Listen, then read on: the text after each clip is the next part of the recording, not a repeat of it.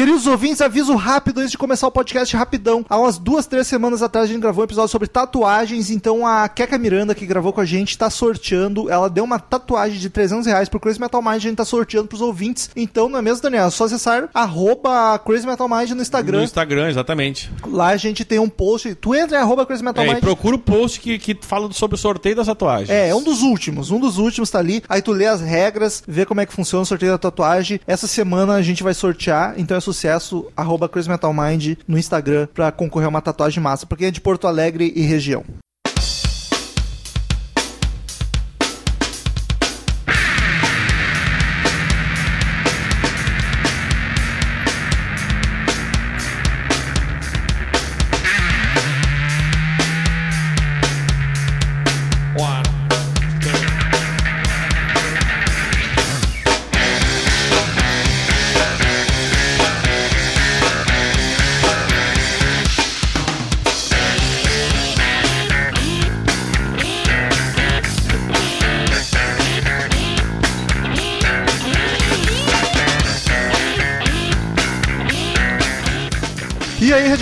Grunges, punks, góticos e pessoas de merda que escutam essa bagaça. Eu sou o Rometal, está começando agora mais um episódio do podcast Crazy Metal Mind. E tem aqui comigo o Daniel Ezerhard. Só pra gravar, hein? Que sucesso. Como assim, só pra gravar? pra Ah, que tô mais aí seria? só pra gravar. Teria algum outro motivo? Ah, beber. Sei. Se divertir. Se div- É, eventualmente. E temos aqui, se não me falha a memória, pela terceira vez, Leonardo Paiva, também conhecido como Ok nas internets. Vocês já deveriam conhecer o Ok porque ele já gravou conosco um episódio de um disco do Anthrax. Tu lembra o nome do disco, Daniel? Faz tanto tempo. Ah, cara, o inesquecível. Deus. Tanto inesquecível que os dois esqueceram, né? Sound of White Noise. puta que pariu. É isso, né? The Sound of White Noise. Exatamente, Isso aí. Exatamente. E gravou junto com o nosso queridíssimo Rob Gordon um episódio no meu tempo, que até poucos meses atrás era o episódio mais ouvido do Crazy Metal Olha que Mind. sucesso. Olha só. É, agora há pouco Era gosta de nostalgia, né? foi, foi desbancado pelo episódio de cobertura de shows que eu me surpreendi como é que teve tanto download. O pessoal é curioso pra saber como é que funciona a parte da imprensa nos shows. É, todo, é o emprego que todo mundo quer, né? Exatamente. É, é bem bom. E se isso não basta pra você conhecer o Ok, ele também foi o host de um dos mais clássicos podcasts de rock and roll que o Brasil já teve, que foi o Máquina do Tempo. E atualmente, Ok, o que que tu anda fazendo? Eu sei que tu tá ligado com as bandas independentes aí. Pois é, galera. Então, eu estou é, embrenhando-me cada vez mais no, no meio musical novamente. Estou produzindo bandas, estou tocando novamente e estou apresentando um podcast novo chamado Toque Independente, que traz bandas independentes, bandas do underground brasileiro ao vivo tocando ali no podcast e ainda com, entre- com direito a entrevistas. Olha, isso que eu pago pau, que a gente aqui tem dois microfones na mesa de som e um no Skype e a gente já se fode um monte. Imagina o cara gravar um podcast com uma banda inteira ao vivo. É verdade. É, velho. Tem- A, a parada. Se é, se é pra brincar, sabe? Se não for pra brincar desse jeito, eu nem desço pro play, cara. O negócio é.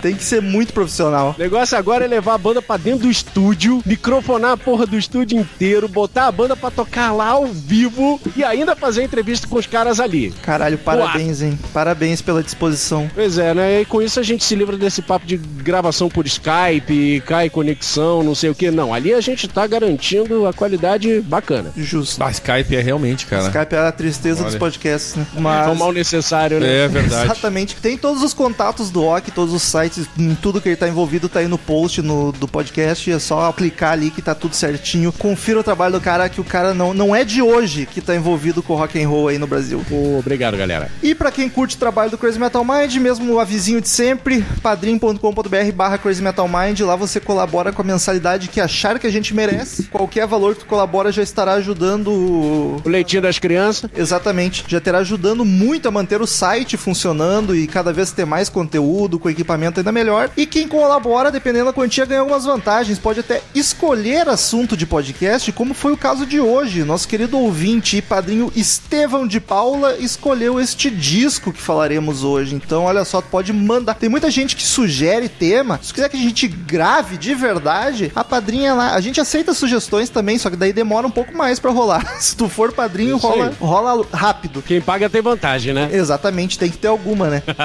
e também CMM Rock Shop, pra quem usa camiseta de banda, quer usar umas camisetas bacanas sem ser aquelas camisetas clichê com capa de disco ou foto dos malucos, nós temos camisetas lindas com referências a bandas, com homenagens, tem do Pink Floyd, do Led Zeppelin, do Queen, Metallica, do Iron Maiden, tem várias camisetas bacanas, cmmrockshop.com é sucesso. E vamos hoje falar de uma banda que a gente nunca comentou no Crazy Metal Mind, Primus. É E- Primus, e vou né, dizer, é, pronuncia. e, e vou dizer, hein? Nunca uma banda chegou tão perto de ser Crazy Metal Mind. Porque olha, meu, meu Deus do céu, que coisa maluca. É verdade. E hoje vamos falar do primeiro disco deles, o Frizzle Fry. É Frizzle Fry? Frizzle, É eu acho que é Frizzle, né? Frizzle Fry. Frizzle Fry. meu, o Aktok já te fazia aqui pergunta pra ti. O, o, o Frizzle, o que, que é o Frizzle? Sabe a tradução? O que que Eu não consegui isso? descobrir. Eu não sei exatamente a tradução de Frizzle Fry, mas a capa do, do, do disco eu acho que já fala bastante É, coisa. Porque assim, ó, eu, eu- uma discu- dis- tradução, uma das possibilidades de traduzir frizzle é fritura, só que fry é fritar. Então seria é. fritar a fri- Fritura frita. fri- fritar.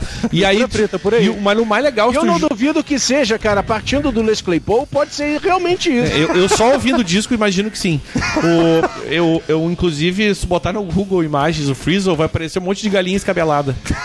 Sério, uns frangos tudo de- descabelado. Eu acho que é tipo de, de- do tipo do frango é Frizzle. É muito louco aquilo. Deve ser uma gíria culinária. alguma É, enfim, assim. foda-se, é alguma coisa frita aí. Então, né? Enfim, e aí o engraçado é que eu conheço algumas das. Conheço alguns dos gostos do Ok. Sei as bandas que dá pra chamar ele pra gravar, mas o Primus eu não sabia. E aí o ouvinte que escolheu o assunto ele já falou: Ó, quero desse disco e já te digo que o Ok Tok é fã. Então. Não, é legal que agora, agora os ouvintes escolhem assunto e convidados. Exatamente. Que maravilha! Os caras sabem de tudo aí. Parabéns. Come on, come on, come on. Give me fuel, give me fire, give me that which I desire. Way down inside. Crazy Metal Mind.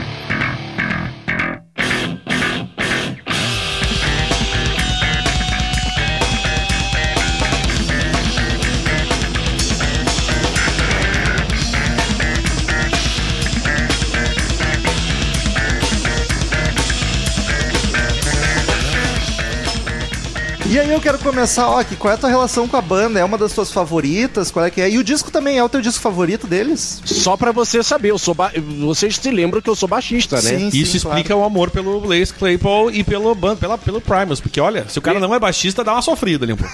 Eu- Não, cara, assim, não existe baixista no mundo que não goste de Ged Lee e Les Claypool, pelo amor É de verdade. Deus. Inclusive, só te interrompendo rapidamente, eu queria dar essa referência. Eu conheci o Primus lá em 90 e, e alguns quebradinhos, porque um colega meu, baixista, que era loucão baixista, me, me apresentou e disse: Ô, cara, esse baixista toca pra caralho. É o sonho Não. de todo baixista, né? Poder fazer isso numa banda.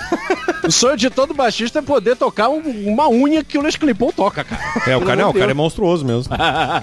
então, gente, respondendo a sua pergunta, eu comecei a tocar baixo na virada dos anos 80 para os 90, né? Foi quando eu ouvi Rush pela primeira vez e eu tocava guitarra, eu ouvi aquele disco, eu ouvi o MC Fizz, eu, puta que pariu, esquece essa porra, isso aqui é uma merda. Foda-se Vou- guitarra. Vou, partir pro baixo, né?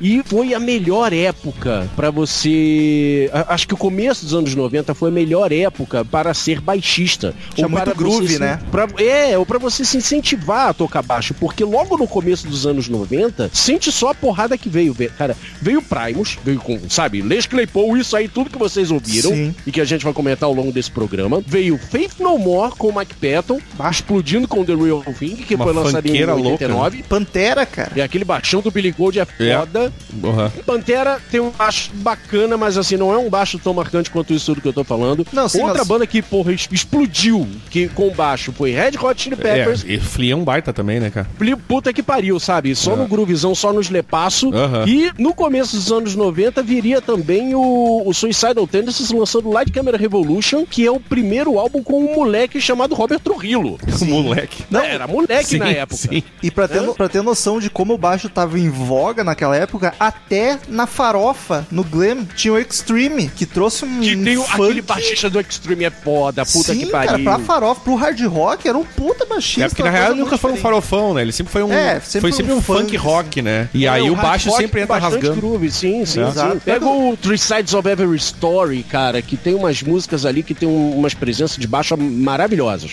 Tem, né? esse álbum é Ou- ótimo. né? Ou seja, cara, os anos 90 foram maravilhosos pro baixista. Cara, eu nunca, nunca tinha pensado sobre isso, mas é, um, é verdade mesmo. Tipo, eu já sabia de todas essas bandas, mas nunca tinha feito essa relação. Não, mesmo Red que- Hot e Primus eu conheci por causa. Esse meu colega baixista que era enlouquecido por baixo mesmo. E aí ele me apresentou o tal do Primus. E eu ouvi e falei, cara, que som louco. isso aqui." meu Deus.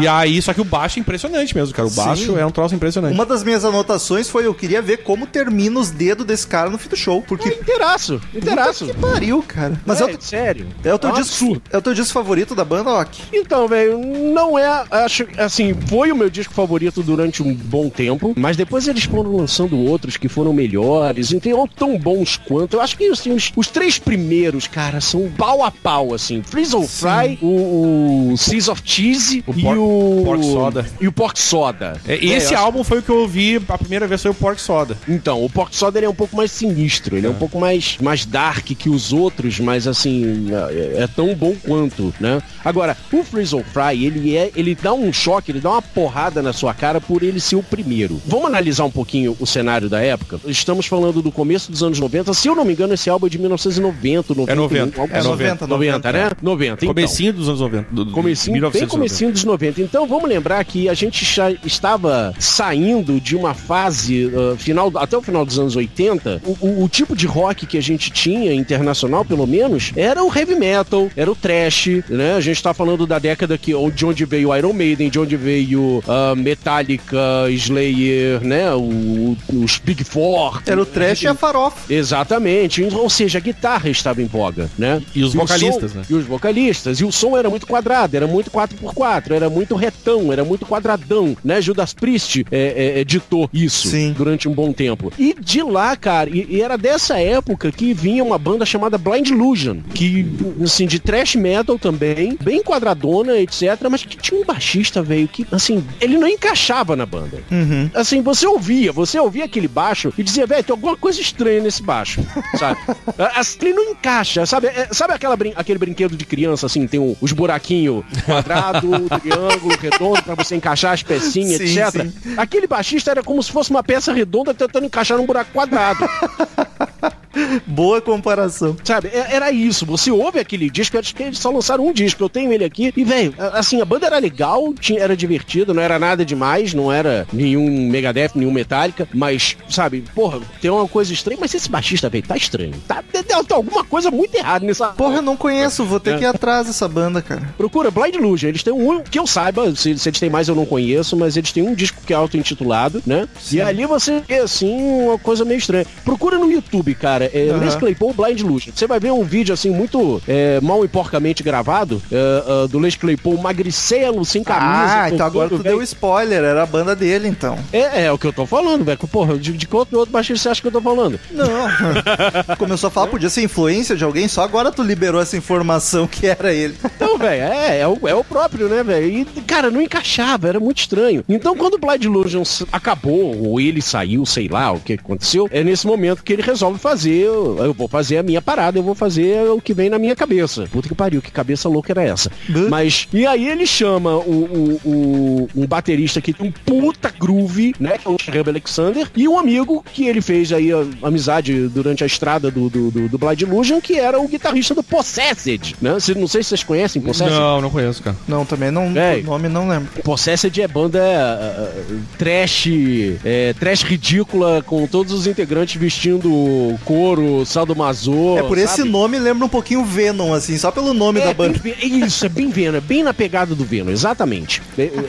Você lembrou bem. E é de lá que sai o Larry Lalonde, velho. Caralho, que inusitado. Pois é, to- totalmente. Procura depois também no YouTube Larry Lalonde uh, roupa de couro, Larry Lalonde DSM, qualquer coisa do tipo. Você vai ver a foto dele na época do Possessed, como é que ele subia no palco. É muito ridículo, velho. Era muito ridículo. Não, e é bizarro que normalmente quando se fala em anos 90, principalmente no início, o que vem à cabeça de todo mundo é o grunge, né? Mas teve todo esse movimento com muito funk, muito groove rolando ao mesmo tempo que não é lembrado assim pelo mainstream. O grunge tomou conta do mainstream e veio toda essa galera na, no lado alternativo. Por isso que muitas dessas bandas são chamadas de alternativo hoje em dia, né? Até o Red Hot É bem- no começo. É bem por aí, bem por aí, cara. É, é, o grunge ele veio uma, foi uma, uma, uma, sei lá, uma onda tão forte e muito rápida e tão rápida, né, que Sim. engoliu muita coisa. Aí todo mundo só começou a prestar atenção no, no, no, no resto dos anos 90, a partir de 94, 95, quando o grunge, eh, dizem, né, que, que, que o grunge Sim. acabou. Junto com o Kurt. né? Mas então, ele é o primeiro disco de estúdio do Primus, Primus, Primus, sei lá. Primus. Meu inglês tá Primus. De complicado. Primus. Lançado em 90, a formação original, como já comentamos, Les Claypool no vocal e baixo, Larry Lalonde na guitarra e tinha Alexander na bateria. Ricardo Robson poderia corrigir aí pra não ter erro? ah? Vou tentar, hein? Sucesso. Como é que é? O pessoal aí. Tá, tá dormindo, Ricardo? Tô, tô aqui, tô pensando Pô, na- na, vida, hein? na tua FM na tá vida. mais ligeiro. Les Claypool, Larry Ah. Laronde, Tim Herbie, Alexandre. Tinha, É Só sucesso, hein? Rock and roll pesado. Esse não toca na tua rádio. Nem um pouco, hein? Não consigo. ok, muito obrigado. Pode voltar pro teu cantinho ali, onde tu fazendo tuas coisas. Tava, tava no Tinder, né, que eu vi.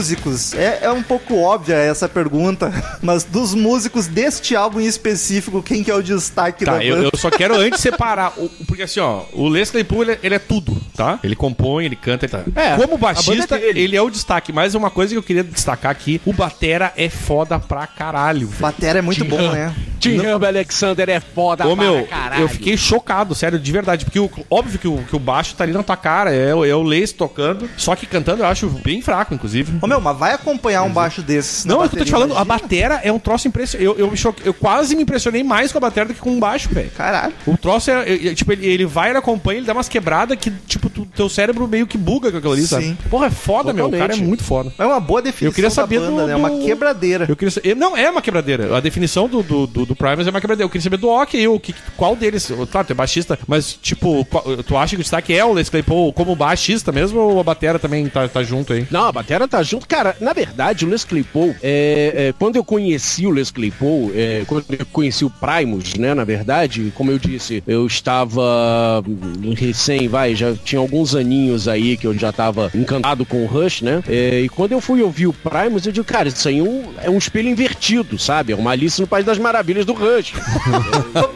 É o Rush através do espelho, sabe? Porque os três são foda. E mais uma vez, assim como o Alex Lifeson é um cara meio é, é, é um cara que fica meio esquecido pelos fãs, todo mundo presta atenção só na cozinha do Rush, o Primus é a mesma coisa. Mas, cara, Larry Lalonde sabe o que faz. Larry Lalonde sabe o que faz e ele sabe o lugar dele, sabe? Ele Sim. sabe que o baixo tem que estar em primeiro plano nessa banda. Então ele faz o trabalho dele perfeitamente. Então, ah, o Larry Lalonde é um merda. Velho, Larry Lalonde é aluno do Satriani. Só pra dizer isso. É, isso é verdade. Ele aprendeu com o. Quando a Satriana era um, era um jovem professor. Mais um, o Satriani fez uma escola boa, Exatamente. né? Mas eu acho, cara, que ne- ne- nesse contexto o guitarrista é o, é o mais, é o que menos aparece aí, cara. É o mais, Sim. tipo, que até incomoda às vezes em relação ao baixo. Porque tem uma coisa que o Romulo, como a gente, a gente tava falando do som. É, mas vamos segurar essa discussão. então vamos. pra gente eu nem queria falar sobre nela. isso mesmo.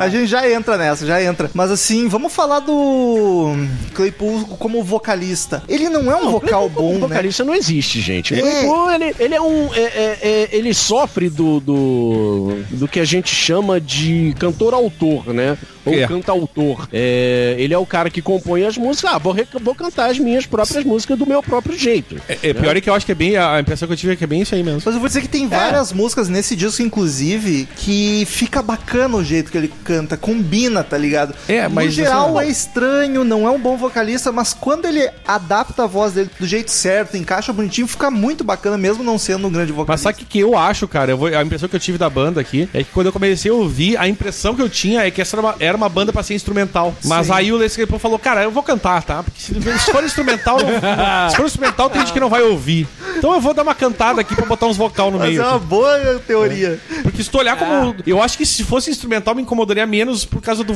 Porque assim, eu sempre com o vocal. O vocal dele eu não gostei mesmo, cara. Não, não me incomoda tanto. Cara, eu acho o vo- assim, o bom do rock and roll e das suas vertentes é que você não precisa necessariamente ser tecnicamente bom para fazer o seu som. Exato. É, ele tem que encaixar de alguma forma. E eu acho que não haveria outra voz para o Primus senão essa voz de Pato Donald ácido, sabe, de Pato Donald cheirado do Les Claypool, sabe? Eu, não- eu, eu, eu Eu não vejo uma voz legal, eu não vejo uma voz tecnicamente boa cantando isso. Eu vou sabe? mais- eu, eu acho vou que não ia ter graça nenhuma. Eu, eu vou mais além, eu acho que um vocalista sozinho ali, sem nenhum instrumento, ia ficar muito perdido e o cara acha que ia embora. Ele, Exatamente. ele ia sair do estúdio e dizer, cara, eu não sei o que eu tô fazendo aqui. Eu, eu vou sair porque eu não tô, eu não tô entendendo nada.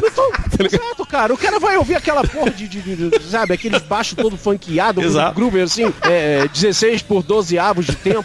Porra, que, que melodia vocal eu vou encaixar nessa merda. Eu imaginei o vocalista com a pastinha de letra embaixo do braço. Porra, gente, foi mal, mas não tô entendendo nada.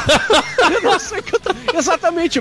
Entenda, vai, cara. Assim, Primus é Les Claypool. sabe? É, isso aí. Eu não sei É- nem é o onde entrar na música. Você imagina o cara começa a tocar, fica... solo, Ele só fez o favor de botar o nome de uma banda ali pra, pra dar crédito pros amigos. É, mas é isso aí, eu acho que é bem é uma boa definição. É isso aí, sabe? Do jeito que, que Motorhead é Leme, sabe? Primus isso, é isso. Les Claypool. Aquilo é a cabeça do Les Claypool. Ninguém mais conseguiria cantar aquilo se não fosse o dono daquela cabeça Eu, louca. eu, sinceramente acho que as coisas estão se encaixando na nossa conversa, é bem isso aí mesmo. Sabe quem eu Tipo, acho? ninguém ia conseguir cantar naquele dia. da- Porque essa música, tu, é o que o Romulo falou um pouco, tu ia chegar e dizer, cara, onde é que eu entro? O que, que eu tenho que fazer? Eu não, não sei, não sei.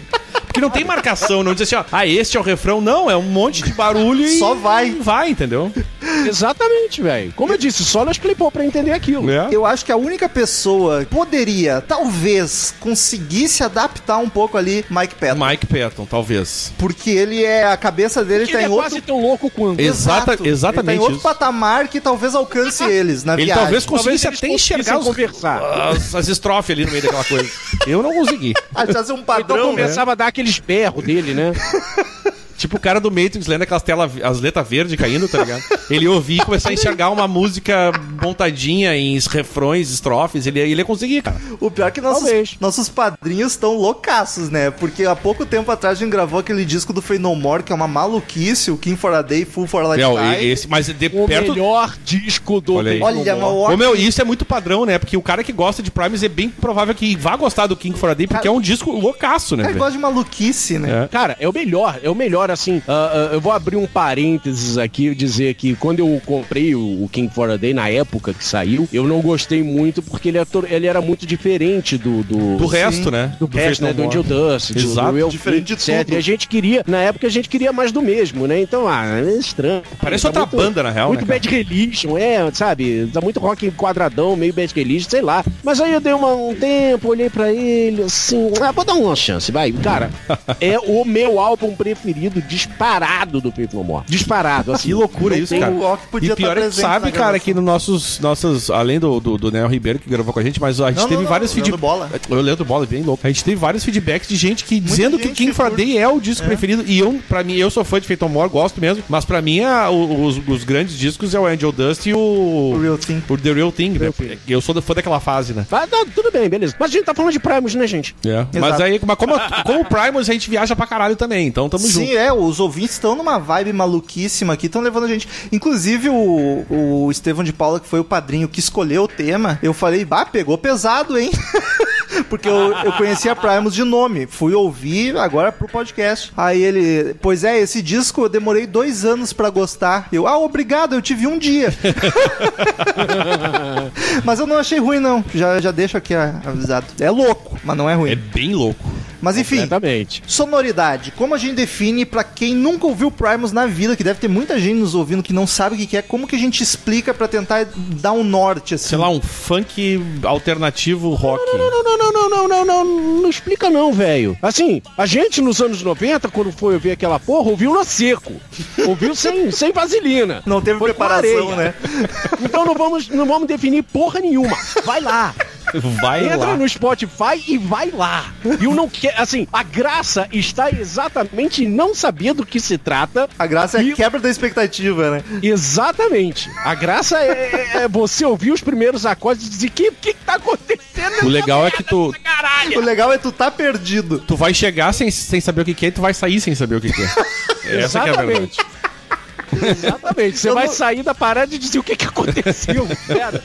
Não, Onde deixa é eu que eu voltar tô? de novo, aí você volta. Eu normalmente gosto de dar um norte e definir, mas eu tô com- vou concordar com o Ok. Não vão dar moleza pra essa molecada, não. Vão se fuder. Não, tem que ser no seco. Já estão ouvindo as músicas aí de fundo do podcast, já é mais do que mereciam. Exatamente. Pra começar, o disco já começa com, com aquele, aquele sininho de, de, de YYZ do Rush, né? É verdade. E aí, de repente, pô, para. Caralho, que, que, que... Mas, hein? O que que tá acontecendo? O que que isso? aí vem aquele dedilhado de baixo, daqui a pouco começa... Porra, velho! Imagina minha cara, sabe? Eu, recém-baixista, com baixo na mão ali, né? Olhando pro Agora eu baixo. aprendi a tocar Rush. Agora eu sou foda. É, é, é. É isso aí. É, isso aí os caras não é de nada. Pá, vamos ver qual é desse Prime. Ah, Eu fiquei imaginando o Ok. baixo, olha pro baixo, olha pros dedos, olha pro baixo. E fica pensando, mas é isso aqui que ele tá tocando mesmo? É igual? É, o velho. mesmo instrumento? Caralho. É a segunda vez que eu perguntei pra mim mesmo, cara, a Convenção de Genebra deixa fazer uma porra dessa, cara? Não, e olha, o cara que toca Isso não é Rush. pra lei não, cara. O cara que toca Rush já não é fraco, cara. Porque o baixo do Rush, puta que pariu. Puta que pariu.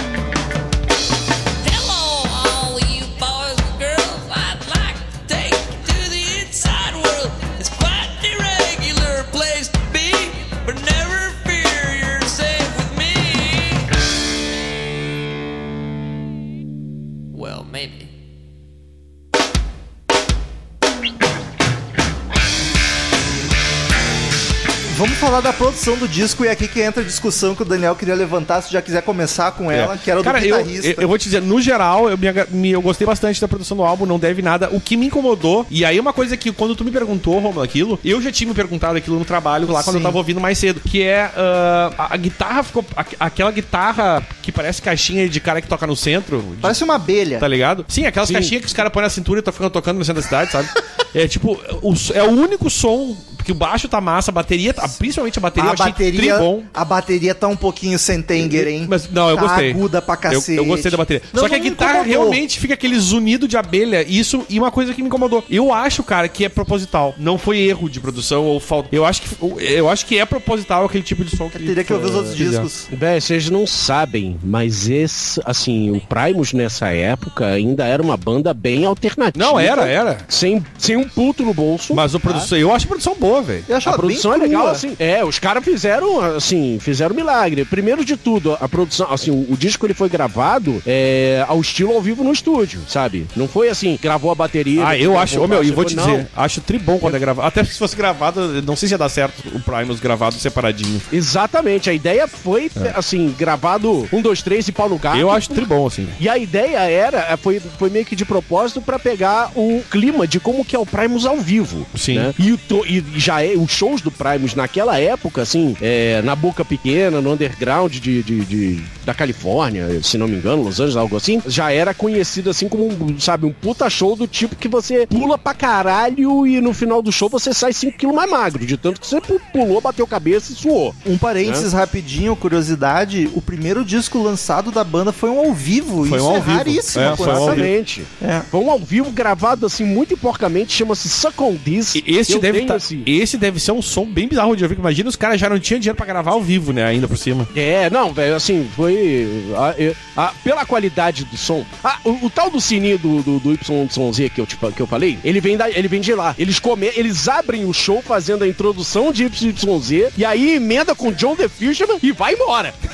e aí você fica assim, sabe? Que, que, que é isso? O que tá acontecendo porra? quem puder. What the fuck? Exatamente. What the fuck? Segura essa maromba aí, velho, porque tá foda. Inclusi- Inclusive, esse álbum, por incrível que pareça, pra quem, pra quem vai ouvir, vai ficar chocado com, com o som. E essa, eu- especialmente uma música que a gente vai falar mais além, foi a que levou eles a gravar com a Interscope, que é uma gravadora grande. E naquela época, por exemplo, esse- álbum foi lançado pela Caroline. É a Caroline Famosa. Records, que era uma gravadora, é, é, era um selo É. né, alternativo, Exato. independente. E lá, aí né? daí eles foram pra Interscope por causa desse disco. E isso é muito louco, porque não tem nada de, de, de comercial, né, cara? E ainda assim a gravadora falou, opa, peraí, esses caras aqui, esses caras aqui dá, dá, dá pra vir pra cá, né? Mas é aí que tá, gente. Nos anos, assim, finalzinho dos 80, né, é, é, começo dos 90, a galera, as gravadoras começaram a prestar atenção no underground por causa do tal do movimento alternativo, do movimento independente, que mais tarde se chamaria indie. Sim. E que de independente não teria mais nada com o tempo. O, É, próprio, mas- o próprio grunge que virou mainstream veio daí também, né? veio daí, né? Era tudo independente, enfim. E aí, ah, o pessoal tava começando a perceber, assim, que a galera estava procurando um som mais autoral. Não tava mais afim de deixar as gravadoras eh, botar a mão, sabe? Pra, ah, não, a gente tem que fazer um produto, deixar um negócio totalmente comercial, totalmente vendável, etc. Os artistas eh, não queriam mais isso e o público também já estava não querendo mais isso. Então as gravadoras perceberam e disseram, ok, vamos procurar alguém louco e deixar a coleira solta desses putos. Tava- que que rola. Tava virando tudo meio genérico mesmo, né? Se tu parar pra pensar, o, o- a farofa principalmente, mas até o trash tava um pouco se moldando demais, assim. Mas isso acontece Exato. até hoje, né, cara? Exato, acontece até hoje, né? Não, todo mundo, mu- tem muita gente, muito produtor, muita gravadora que é, é, se preocupa em fazer um produto vendável, um produto comercial. É, ou igual ao que já tá sendo feito e, e é bom. Então vamos repetir a fórmula. É. Isso, isso, meu, isso vem desde a época do Elvis. E eles vão É, não vamos mexer em espremendo. time que tá ganhando, né? Quando o Elvis criou lá ó, o estilo dele, veio tinha 50 cantores iguais ao Elvis nos Sim. Estados Unidos lançando disco, cara. Não, e a indústria vai espremendo, espremendo, espremendo até não sobrar nada. Então né? isso faz parte da indústria. E algumas bandas têm essa de, não, só um pouquinho, eu quero fazer meu trabalho independente aqui. E hoje em dia tá cada vez mais fácil fazer isso por causa da, da, da, da, da- da Do internet. da internet. Da comunicação, da evolução, entendeu? A internet, não só a internet, né, gente? O advento da internet já, já foi vantagem já há muito tempo. Hoje, hoje em dia é padrão e é até necessário. O que ajudou muito foi a derrocada das gravadoras, É. né, pós-Napster, e facilidade para você comprar equipamento de É, gravação. também, também, né? também. Hoje em dia, é, claro, ainda não é o preço de uma bala de queima mariola, mas é muito mais barato hoje você comprar uma, uma interface, por exemplo, um microfone, é, bons instrumentos, sabe? E até fazer uma pré-produção bacana no, no seu home studio Porra! e depois levar para um estúdio, etc., do que era nos anos 80, anos A 70. gente aqui com um podcast pequeno, tá com dois microfones profissionais, é uma mesa de som. Imagina Olha uma aí. banda que se dedica. É verdade. Exatamente. Imagina esse equipamento seu aí pra comprar quanto e como que era nos anos 80 e 70. Tá louco. Praticamente impossível, não dava. E aí o que que acontece? Nos anos 90, ah, essas bandas começam a fazer essas produções e dizem, cara, foda-se, gravador, eu quero fazer o meu som, etc. E viu que o público tava gostando, os gravadores prestaram atenção e disse, beleza. Essa é a regra do jogo agora? É isso que o público quer? Beleza, então a gente vai chamar umas bandas muito louca, muito porra louca, assim, e deixar a colheira dos caras solta. E foi aí que veio o Red Hot, veio o Primus, sabe? Veio algumas experimentações é, é, é, muito bacanas, é, surgindo do tipo, sei lá, Dave Matthews, por exemplo, sabe? Que Metas eu- é bacana, hein? E é bacana Que é que, bacana. o público tava aberto, né, essas maluquices. Não sei se eles já estavam saturados daquela forma. não, não só, eles não só estavam abertos, como eles estavam sedentos por isso. Exatamente porque eles estavam de saco cheio de ouvir a mesma coisa o tempo todo. Tá na hora sabe? de rolar isso de novo, né, gente? Puta que pariu. Ah, e tá rolando, cara. Tá rolando bem. Tá rolando bem. É que Ouça a- o toque independente que você vai saber. Não, sim, sim, tem muita banda nova. Mas é que eu acho que a gente acompanhando não nota tanto quanto tu vendo no, passado, né? Tu vendo já o movimento pronto. É mais difícil da gente perceber a mudança. É difícil perceber a mudança porque nos anos 90 ainda tinha gravadoras. As gravadoras ainda É, eram os, os grandes ditadores né, daquilo que você vai gostar de ouvir. É, hoje em dia não tem isso. Hoje em dia você tem que catar. Hoje em dia você tem que cavar um pouquinho mais. Tem que ir né? atrás. Não tem essa curadoria da gravadora pra, pra, pra te oferecer. E da como tinha nos também, anos né? 90 te oferecendo um Primus assim, sabe? O foda é que a gente chamar o Ok pra gravar, a gente pode ficar uma hora falando sem falar da banda. Só debatendo e discutindo do, a indústria e etc. É, porra toda, né? Mas o que me incomoda um pouco é que os- o- na produção os instrumentos estão soando seco demais. Não sei se é proposital ou se era. Era foda de grana mesmo. É, falta de grana. Foda de grana. É o estúdio que eles tinham dinheiro pra pagar na época. Isso, e a guitarra, meu, parece uma abelha, me incomoda um pouco. E a bateria eu achei muito aguda, me lembrou um pouquinho Sentenger. Longe Ah, de mas tu tá tá, ruim. tem uma não, comparação cretina. Não, até. não longe de estar ruim como Sentenger. É, não, de Sentenger Deus. não me desce de jeito nenhum. Eu sei que o Ok gosta e vai ficar nervoso. Mas o. Eu, não- eu tô quieto aqui na minha. Não Mas- vou entrar nesse, nesse papo agora. Mas esse disco não me incomoda tanto. Mas tá um pouquinho agudo demais. Eu acho que a produção não tá com. Se é uma produção mais gorda, mais redonda, aquela produção do meio dos anos 90. É, mas é que aí tem o. Ou é, com mais grana. é, mas é uma coisa que o Rock falou, é que era uma gravadora pequena, né, cara? Não, tão- não tem os mesmos recursos. Mas eu vou te dizer que, no geral, a única coisa que me incomodou foi a guitarra mesmo. Eu, eu gostei muito, eu gostei da bateria, na real. Não chegou a me A incomodar. guitarra tá uma abelhona, né? A guitarra tá bem mais difícil.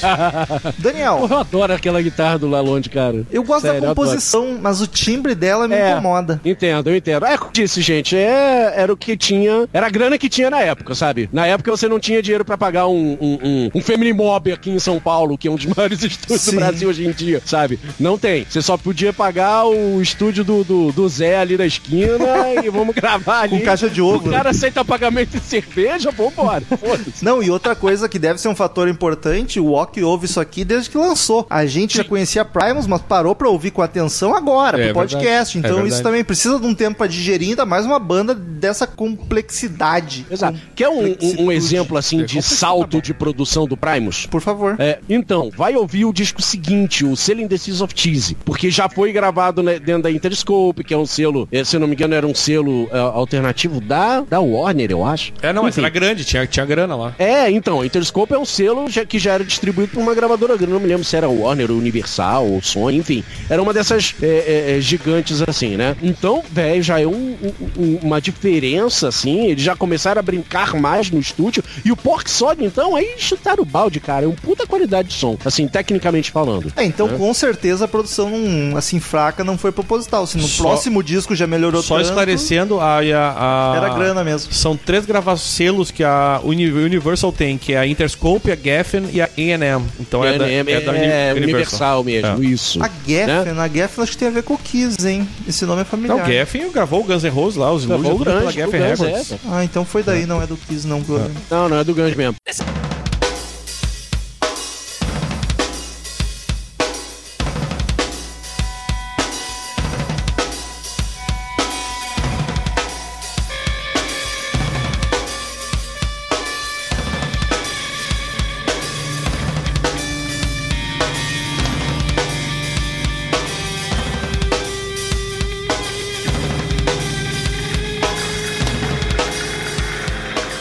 Vendagens, críticas, paradas, o que que tu tem de informação sobre esse disco? Cara, eu vou te falar bem real, eu não achei nada de informação de venda, nada, nada, de Mas verdade. crítica tem. Tá, não, crítica tem, por exemplo, a All Music, que é uma coisa que, tem- que costuma dar umas notas parecidas com a nossa, deu uh, 4, 3 estrelinhas e meia de 5. Tem o- a, a, a ideia os outros foram um pouco mais, mais né, a Chicago Tribune deu 3 de 4 estrelas, tá, não tá tão ruim. Aí tem o The Enciclopédia da Música Popular Seja lá o que Mundial, for, né? deu 3, mas assim, ó, a, a mais, a nota mais alta foi do tal do Tiny Mixtapes, deve ser uma coisa totalmente alternativa, tá ligado? Sim. Que deu 4 estrelas e meia de 5, deve ser coisa do Orc isso aí, hein? Provavelmente. Não, se fosse meio, eu teria dado 5. Na verdade, é um, é um webzine de filme e música. Mas querendo ou não, as críticas foram bem positivas, né? No geral, assim. Não teve nenhuma avaliação negativa. Eu vou dizer que a All Music até foi mais favorável do que talvez tenha sido eu, inclusive. Mas. Mas não, foi, Defendeu foi um. o, o Mike Patton. Aí hoje tu vai Não, mas Mike Patton é, é só amor. suspeito pra caralho. Gosto, deixa, eu, eu gosto dele mesmo. Tá ligado que o próximo disco do Axel Rose vai ser nessa vibe, né? Tu te prepara. Imagina, ele nem consegue, eu acho. deixa o homem lá, coitado. Ai, coitado. Ele explode antes de conseguir. É, deixa, deixa o gordinho lá fazer as coisas dele. Coitado, coitado. Ele, era- ele tá- ainda tem que comer muito feijão com arroz pra chegar no nível. Não, não faz isso, não, aí vai. Ele não levanta mais da cadeira, assim, como é. Pô, vai mais Ó, feijão né? com arroz ainda. Ó a zoação com os gordos aí, hein, porra. Mas então, o disco tem 13 canções, é bastante. Vamos passar uma por uma rapidamente. O podcast vai ficar grande. Vamos lá pra primeira.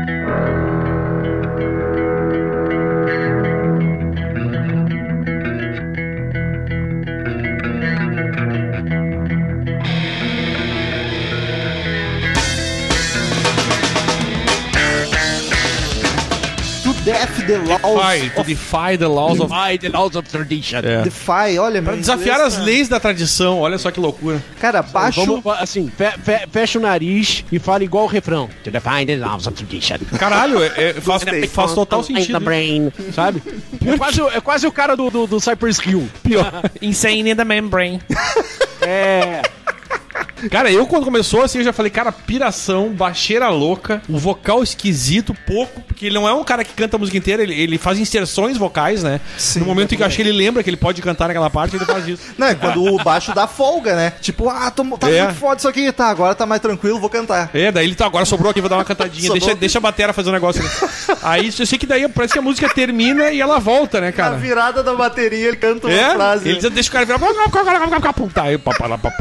E o mais estranho, cara, é que essa música eu ouvi, me deu um nó no cérebro e eu pensei, mas cara, eu fiquei com vontade de ouvir um pouco mais. Não, é isso Olha que eu só. digo, cara. É uma maluquice, mas é uma maluquice que assim, tu estranha pra caralho, mas ela, ela te prende, ela te cativa, tá ligado? Tipo, onde é que isso vai dar? Não, vou dizer que mais no final eu já tava me- menos me prendendo, mas no começo foi aquilo. Ela quero te- ouvir mais ela disso te aqui. instiga, é, né? tipo, Ela- quero, quero, quero entender. Não consegui, mas eu tentei. Mas assim, começou logo com o baixo loucaço. Eu já sabia que a banda, o baixista era o principal, que o Daniel já tinha me dito. Eu falei pro Romulo, "Ah, tu vai curtir porque é, é baixo. Mas começa com o baixo bombando, já tende a me ganhar, tá ligado? Porque, puta, eu acho o instrumento mais foda do mundo. E aí, Jesus, que quebradeira louca, tá ligado? O que eu acho bizarro é que, tipo, baixo e a batera tá na vibe deles e a guitarra tá em outra, tá ligado? Sim, eles estão cada um fazendo uma coisa, eu acho, tá ligado? É difícil descrever a música, mas eu gostei dela, apesar dela ser muito estranha, eu acho muito bacana. É porque eles estavam desafiando as leis da tradição, né? Exatamente. Nada mais justo. Primus é isso, cara. Primus é isso. Fuck the tradition. É um bom nome de disco pra eles, inclusive. Fuck the tradition. Fica aí a dica. O vocal não chama Mais muita que atenção. Suncondis, cara. E o pior é a capa do Suncondis, que é maravilhosa, né, velho? É um bebezinho segurando uma mamadeira e te oferecendo uma mamadeira. Suncondis! Mas logo que eu ouvi a primeira música, eu falei pro Daniel no WhatsApp hoje de tarde. Eu nunca vi uma banda onde o baixista é tão dono dos seus sonhos. Porque ele faz o que ele quer, cara. O baixista tá solto. E Jesus Cristo, cara, as linhas de baixo, eu fiquei pensando, eu quero ver a tablatura disso. Só por curiosidade. Porque deve ser uma coisa tão frenética e tão louca que eu acho que nem se eu dedicasse minha vida inteira pra tocar, eu ia conseguir tirar. Ah, provavelmente.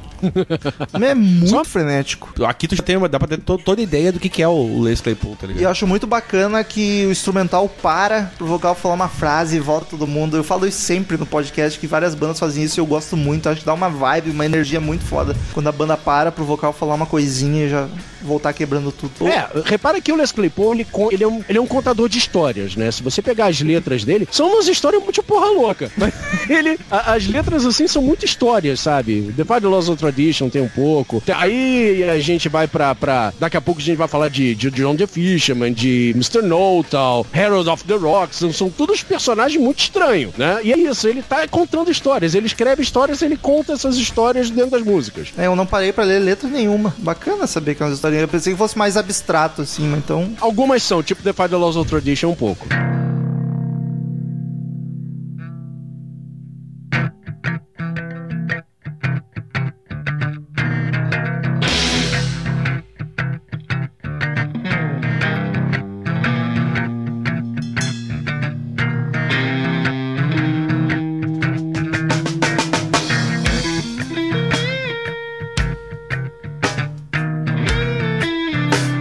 Segunda canção, Groundhog's Day, que é uma música mais calminha, né? Um vocal mais falado. É, a- aqui começa a aparecer aquelas coisas que, que, que eu não sou fã, mas aparentemente o Ok é, porque se ele gosta do, do Fate No More lá, o King King, for a Day, ele, ele a- começa a aparecer aquelas dissonâncias muito loucas, né, cara? Tipo, começa a aparecer umas dissonâncias e aquilo aí começa a me dar um nervoso, tá ligado? E aí e ela começa devagar, depois ela dá uma acelerada e as coisas voltam pro normal, assim. Mas E aí, disso- velho, no final, eles dão, dão uma porra louca nele. sei Exato, lá, que, dá uma que, pirada que nele. catuaba que eles tomam ali no final da música que não aguenta.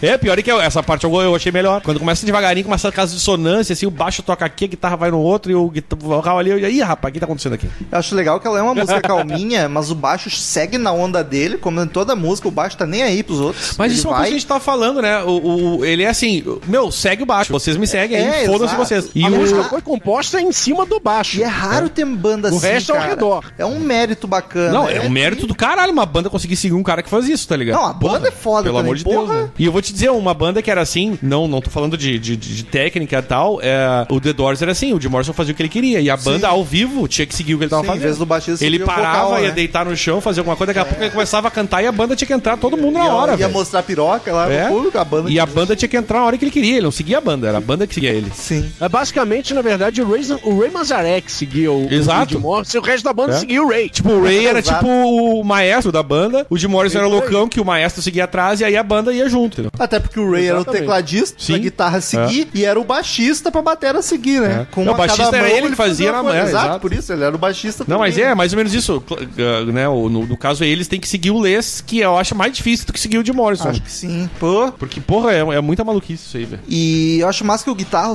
ah, o baixo segue na onda dele e a guitarra vai fazendo umas pontuações, assim. No meio da música ela dá uma enfurecida bacana, a guitarra fica E o que eu acho muito massa no vocal é que ele canta com muito groove, igual o baixo. Ele tá cantando meio que junto com o baixo, assim, acho muito massa. Mas eu vou te dizer que o, o, o- o guitarrista tem que ser um cara muito desprendido de, de, de, De de ego. vaidade- de vaidades. Até porque é raro achar um guitarrista que não tenha tanto ego. Exato, como diz o vídeo, o, o vídeo do Gaveta lá. O vídeo Gaveta, um pra mim pro foi o- Gaveta que fez o vídeo usando a camiseta do Metal. Não, e o vídeo tá ótimo, as definições é muito da vida real, assim. Sensacional. E aí, essa do, do guitarrista, o cara tem que ter o desprendimento do ego ali pra, pra seguir o Les Claypool, porque, olha, parabéns pro guitarrista. Ah, Les Claypool é, Les Claypool é foda porque ele sabe o lugar dele, sabe? Que é no topo Ele, do já- mundo. ele, ele leu o contrato antes de assinar.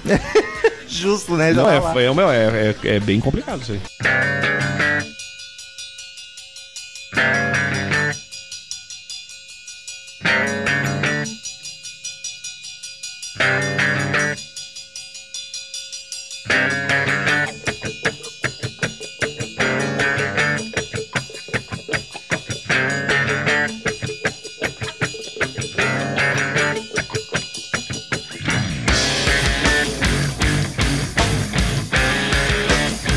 Canção, Too Many Puppies. Olha que bonito. Ai, que fofo. Essa é uma das minhas preferidas do disco, inclusive.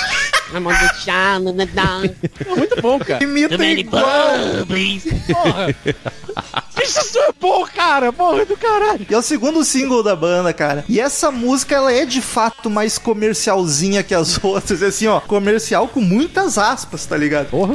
Mas essa, mas essa música tem, tem um lance mais político, assim, né? Que é ele, esse, esse Too Many Puppies que eles falam seria em relação aos soldados, né? Que são muito jovens pra ir pra guerra e não sabem o que estão fazendo. São os filhotinhos. É, Então ele faz essa crítica ao- ao- à guerra, e o que também faz sentido, né? Porque é ridículo. Mas eu digo que ela é mais comercial até por ter um riff mais marcado, ela é mais fácil de digerir. Mas assim. vocês já perceberam, isso talvez tenha a ver, essa música, a guitarra é que dá o tom e não baixo. É um pouquinho. Aí vem um pouquinho daquela influência dos dois da época do metal, porque eles ainda curtem metal, né? Não vamos esquecer disso. É, eles vêm de bandas de metal, tanto o Larry quanto o, o- o Les. É, é, então eles querem botar, vira e mexe, você vai encontrar um riffzão Não, meio e- pesadão, não eu não digo nem, assim. nem a questão só do riff, mas da guitarra puxar a música mesmo com aquelas que ele vai fazendo, tá ligado? Sim. Ele que meio que puxa, ao contrário das outras que o, que Que o, o baixo o, domina. Les é que, que puxa. Essa aqui tem a impressão Sim. que eu tive é que quem tá puxando mais é o guitarrista e não tanto o baixo. Mas é a única do disco que tem isso. Talvez por isso tenha percebido essa diferença um pouco. É, eu achei ela um pouco mais comercial, É. com um milhão de aspas. É, muitas, né? Mas eu acho uma das melhores do disco. Eu gosto dessa música. Eu acho ela bem bacana, assim. Mas não é minha preferida. E o Pedro deve estar deve tá querendo me dar tapa na cara, né? Porque o podcast do Fade No More, o que eu avacalhei, o Ok não deve ter ouvido, mas me desculpe. Tu ouvir, tu ouve e vai, tu vai querer cuspir na cara dele. Eu, eu avacalhei tanto aquele disco porque é uma maluquice sem fim, mas eu acho que o Primus sabe fazer uma maluquice. Não, não tem mais- desculpa. Aquilo ali tu vai ter que rever teus conceitos, vai ouvir de novo. Depois de sair daqui, tu vai ouvir de novo aquele Pode álbum. ser, eu tô aceito, eu aceito, tô E tu aberto. vai a- regravar aquele podcast pra te tirar tudo que tu diz de errado aqui. Eu tô aberto. Vocês sabem que eu não levo muito a- a- a- as opiniões do Romulo muito, muito a sério. Eu não considero tanto. Não é de hoje, né, Ok? Mas nem eu, né, meu? Já me conhece. Desde a, desde a gravação daquele álbum do Anthrax, que o cara me mete o pé pelas mãos umas 4, 5 vezes, assim, menos de 5 minutos. Aí, aí ali eu vi que, velho, né? Não, mas eu tenho o mérito que eu mudei de opinião no meio da gravação do episódio.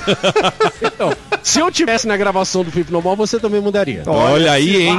o, Daniel, o Daniel não foi tão bom pra me convencer. Ah, não, mas é que eu não tenho o mesmo amor que o que o, que o Ok. tem, não tem.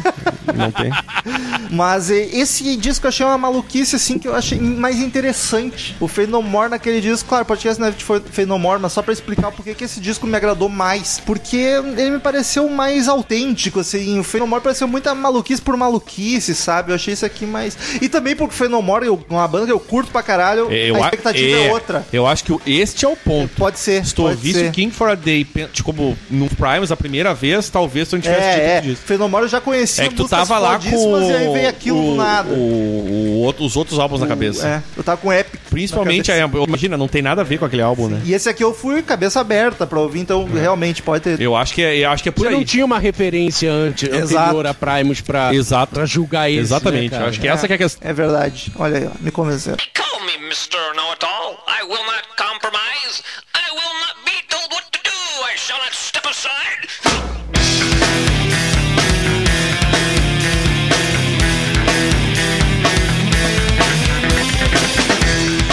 Quarta canção, que é o terceiro single, Mr. Know It All. Mr. Know It All, parece, Mr. Know It All. parece música do, do Ozzy, tá ligado? Mr. Know It All. Só porque tem Mr. no É, porque ele gosta de botar Mr. não sei das quantas. Só porque tem Mr. Crowley, é a- único. aqui eu acho que fica um padrão de, de, de instrumento fazendo umas curas, tipo, bacanas, tá ligado? Aqui o vocal já me incomodou mais que as outras. Vou te confessar que essa aqui... Sério? É. Esse aqui foi o que o vocal me agradou mais, porque me lembrou muito Rob Zombie. Eu não sei se o Walker é fã de Rob Zombie, mas a, Curto. o jeito dele cantar e a. Não sei se distorção, mas parece que tem uma distorçãozinha na voz. Muito Rob Zombie, a vibe dele de cantar o estrofezinho meio falado. É, eu, eu já não gostei muito desse... de- Pá, do eu achei muito foda. Mas eu cheguei à conclusão, não- eu demorei quatro músicas, mentira, não foi isso. Mas nessa, nessa hora dessa música, eu tive certeza que os músicos são extremamente foda, né? Eu, eu tava ouvindo pensando, caralho, velho, esses caras, meu Deus, como é que se faz isso aí? Tipo, Como é que se faz isso aí? é ótimo. sério, cara, porque é E são três, né? Um pau Sim, meu. fuder. três, Não, se tivesse mais, acho que não ia nem encaixar, ia dar problema ali, entendeu? Ia dar briga. É, ia, Eu já sei vi lá, banda de 10 integrantes que não consegue tirar aquele som.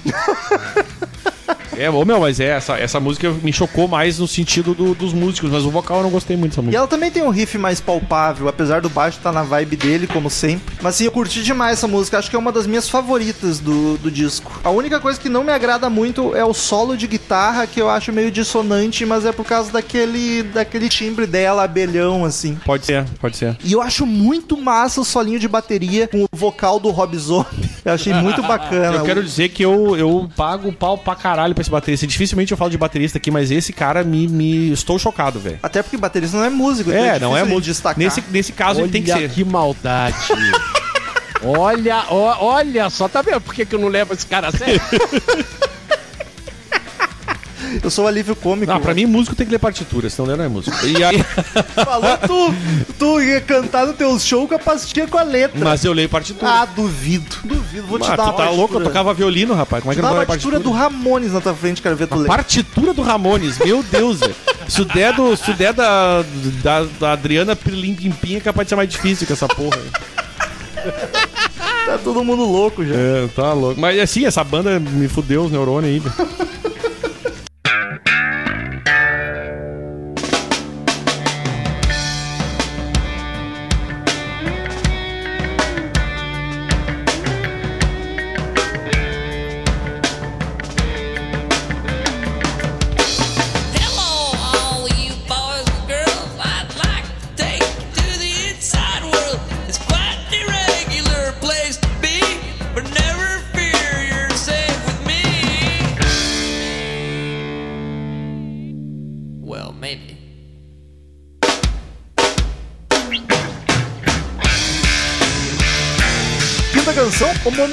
mononônima, Das minhas preferidas do disco, curto bastante essa música. Fries or Fry. Frizzle. É quase um progressivo. É, mas eu gosto, eu gosto da música. Eu gosto pra caralho. Ela é levemente mais psicodélicazinha, né? Mais viajandona, menos frenética que as outras, eu achei. Talvez por isso eu tenha curtido mais. Pode ser. Veja você. Ela- e essa aqui também tá parecendo Rob Zombie cantando pra mim. E tem uma história, Rob, cara. Rob Zombie, Rob Zombie pato, né, cara? É, o sim, Rob, sim. o Rob Zombie com gripe. exato. Mas o- o- um, um lance da, que eu tava lendo sobre essa.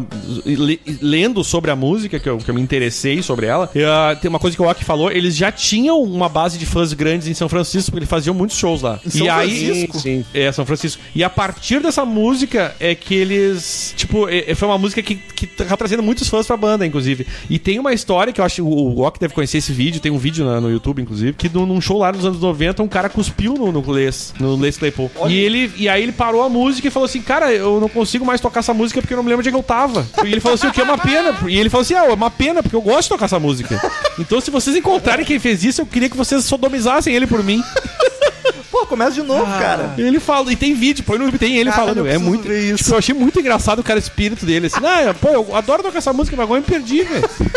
Tri sincero, É, né? tipo, tri de boa. Assim. Tri honestão. Se vocês acharem o cara, dá uma sodomizada ali nele. Ô, meu, mas tem muito cara de música e tu errou num ponto, tu não pega mais. Tem que começar do zero. É, É, realmente. principalmente Primus, né, velho? Como é que você vai conseguir? Não, é impossível. Aonde que ele parou nisso aí?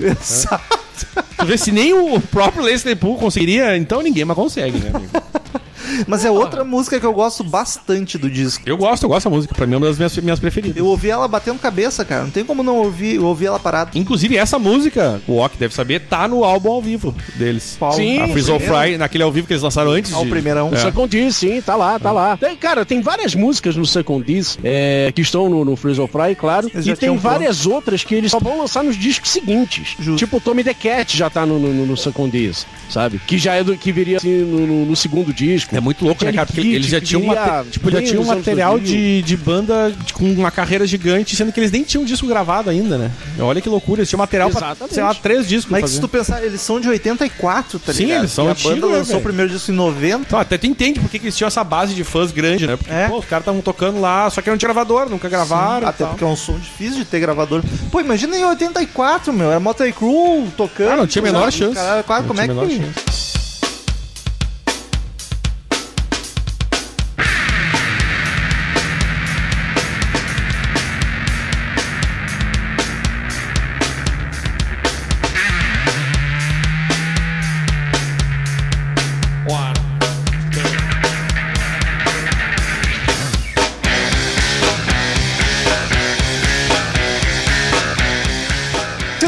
canção, João o Pescador. Inclusive, deixa eu já dizer aqui antes de qualquer coisa que são as minhas duas preferidas, o or Fry e John the Fisherman. Eu acho muito legal essa, essa musiquinha, É cara. o primeiro single, inclusive me surpreendeu a escolha de primeiro single, que eu acho E ela con- bem maluquinha. E essa aí conta a história de um pescador que foi lá pro mar pescar e aí depois morreu quando tava retornando pra cidade dele, lá pra, pra, pra comunidadezinha. E o Leslie disse que, que, que era pescador. Olha Disse só. que essa aham. história é real. Ele escreveu. que esse cara não é, fez? Ele falou que é uma história real do- de um pescador. Aconteceu mesmo. Exatamente. Inclusive o clipe do John the Fisherman, também gravado todo é, é, é, Num barco. todo meio gratuito, assim, você percebe que é assim, Super 8. tudo com a ajuda dos amigos. É tudo gravado dentro de um barco. E tem o, Eu- Ki- e que- que- o, o Kirk Hammett, né? Sério? Oi? É. Tem, tá Tem lá. o Kirk Do tempo e o coleguinha de aula do Joey Satriani. Eles eram da mesma turma. Eles eram da mesma turma de alunos. Inclusive, essa música foi a que mais sucesso e acabou chamando a atenção da Interscope. Pois é, eu acho curioso. Porque começou a tocar de forma independente na MTV. E eu acho que é uma música. Que, por exemplo, essa música que eu gostei, eu acho que já é mais fácil de tocar. Sério, eu acho os outros singles mais bacana que essa. Sim, eu gostei dessa música. Eu não sei dizer porquê, mas eu gostei dessa música. Eu curti É porque também. essa é mais palatável do disco. É, talvez Mais por do que isso. do Mini Pops. Talvez por isso. E aqui é um dos baixos que eu mais curti, cara. Eu achei muito bacana. A melodia cadenci- cadenciada do vocal também tá muito massa. Eu gostei dessa música. E essa, essa, melo, essas, a melodia da guitarra foi feita pelo guitarrista antigo, né? A guitarra é o que tá mais Não, não, louco. foi o aqui, tal né? do Todd, Todd Hutz, o, o- obviamente É, o, Hutz, o Ock deve conhecer. Foi ele que fez as guitarras dessa, dessa música. É verdade, tinha um outro guitarrista antes do Lero Lalonde, eu tinha me esquecido É. disso, bem lembrado. E ele que fez essa, acho que é uma das reminiscências do Todd ali, foi esse, foi esse, olha. foi essa só. música, que é uma bela canção, ele deixou um belo legado para a banda, não é mesmo? Licença, rapaz, é a palavra do dia.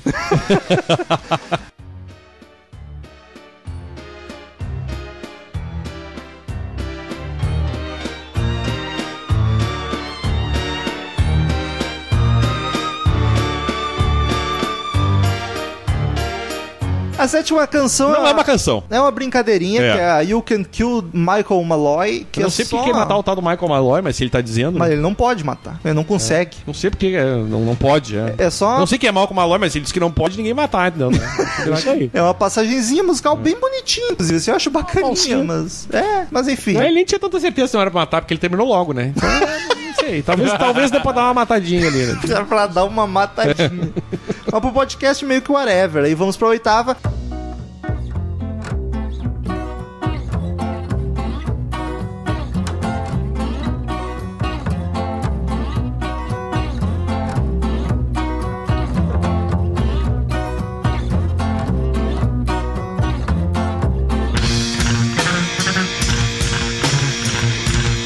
The Toys Go Winding Down. Essa talvez seja a mais maluca do E disco. eu vou te dizer o que aconteceu. Começou a fazer, o que, que é isso, Bossa Nova? Não, peraí, é uma música espanhola. Não, pela. Não sei, foda-se, eu não tô entendendo mais nada.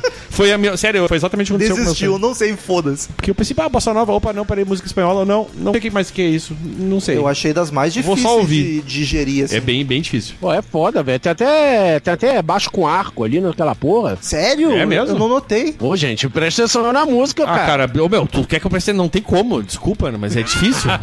Tu é músico, ó, que eu uns sou podcaster. arco ali, de repente, entra a parada. Porra, os ca- ali, ali eles falaram, velho, agora, agora eu vou chutar o balde. Se vocês acham que eu tava chutando balde até agora, é porque agora, dessa parte do disco em diante, é que vocês vão entender o que, que é Les Claypool chutando balde. É, eu confesso que o final do disco eu achei a mais maluquice, assim. E, e o baixo nessa oitava canção, ele tá muito alto, ele tá em cima de todos os instrumentos. Talvez isso tenha me dificultado um pouco, ele tá muito gritando. E eu achei o vocal chatinho também. Mas sabe que nessa, nessa. Pois é, nessa música que fiz. Cheguei à conclusão que eu falei pra vocês antes, que eu acho que eles queriam ser instrumental e daqui a pouco ele falou: Não, eu vou dar uma cantada aqui. Eu fiquei com essa impressão nessa música. sabe? Parece que era pra ser instrumental isso e ele resolveu, ah, vou dar uma cantada. É, não tem nenhuma Então, aquela, aquilo que eu falei antes pra vocês, eu, eu, eu tinha chegado à conclusão quando eu tava ouvindo exatamente esta música na minha audição da tarde, da manhã, inclusive. Que é, é bom de manhã que o cara já, o cérebro não tá funcionando direito. Acordou bem. Já dá um nó, né? Total no cara. Mas assim, ah, eu- uma coisa que me incomodou nessa música específica, que até agora pra mim é a mais chata do disco, começa a ficar um, fica um loop, cara. Tipo, o som vai repetindo, repetindo, repetindo, baixo repete, tudo repete, começa a dar uma repetição que eu achei chata pra caralho, na real, dessa música. É, eu, pra mim foi a, ma- a mais difícil do disco, assim. Mas ó, que defenda, tu que curte aí. Cara. Tenho que defender, velho. É, é- é- assim, Primus. Vocês ouviram Primus, acho que, acho que, sei lá, pouquíssimas vezes. Sim. É o tipo de coisa que vocês têm que ouvir.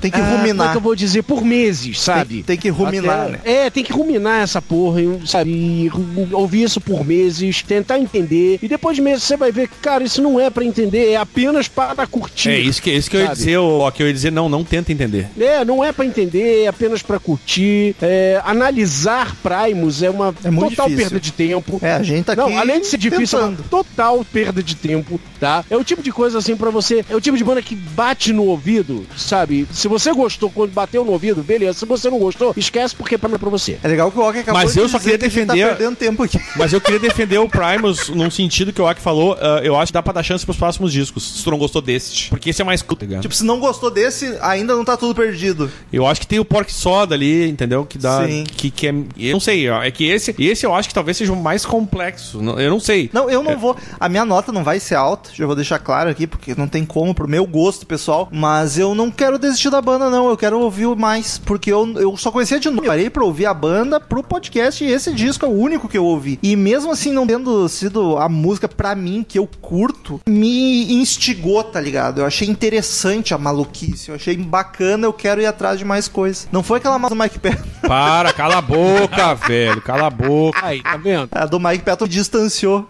A do Primus me aproximou. É isso aí. Cara, tenta. Vai, vai lá. Assim, ele vai ter muita viagem do tipo Toys, the Winding Down, Toys Go Winding Down, é, muita viagem do tipo Spaghetti Western, que vem logo depois aí nesse disco, sabe? Mas é, entre uma brincadeira e outra, uma loucura e outra, você encontra algumas músicas que podem ser chamadas de música, sabe? Não é só uma experimentação, assim, porra louquice do, do, do Les Claypool. Você vai encontrar coisas mais, mais redondinhas, principalmente depois dos próximos discos, do Brawl Album, Tales from the Punchable, sabe? Aí o Primus começa a ficar mais, mais redondo, assim, começa a, a ter uma forma mais definida. Ele não perde o, a fórmula do, do, do groove, do baixo muito louco, etc.